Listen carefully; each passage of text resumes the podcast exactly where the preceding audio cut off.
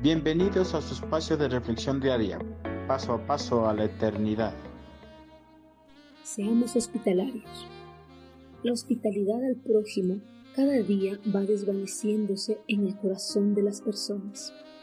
Algunos tratan de justificar esta actitud aduciendo que sus hogares no son lo bastante amplios o cómodos como para recibir a las personas.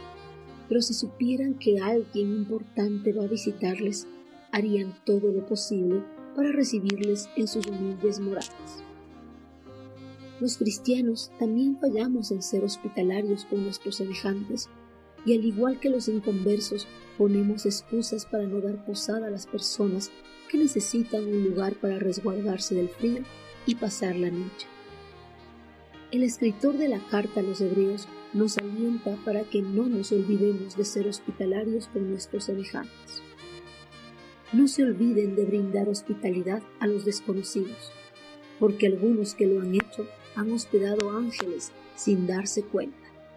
Hebreos 13.2, nueva traducción viviente. La práctica de la hospitalidad no solo debe ser dirigida a los conocidos y cercanos, sino también hacia los desconocidos. Nuestra hospitalidad debe ser dirigida a todos los que la necesitan. Y además, a través de esta práctica, damos el testimonio de que el amor de Cristo gobierna nuestras vidas. El escritor de esta carta afirma que en el pasado algunas personas, sin saberlo, hospedaron ángeles. Ellos habían hospedado a los mensajeros de nuestro amado Creador. Al igual nuestro Señor, durante su ministerio terrenal, fue hospedado en diversas ocasiones por sus seguidores y enseñó sobre el servicio al prójimo. En la actualidad, posiblemente no tengamos el mismo honor que tuvieron las personas en el pasado de hospedar a los ángeles, pero tenemos la oportunidad de hospedar a los mensajeros que anuncian la palabra de Dios. Como seguidores de Cristo, nuestro deber es practicar la hospitalidad con todos los que necesiten.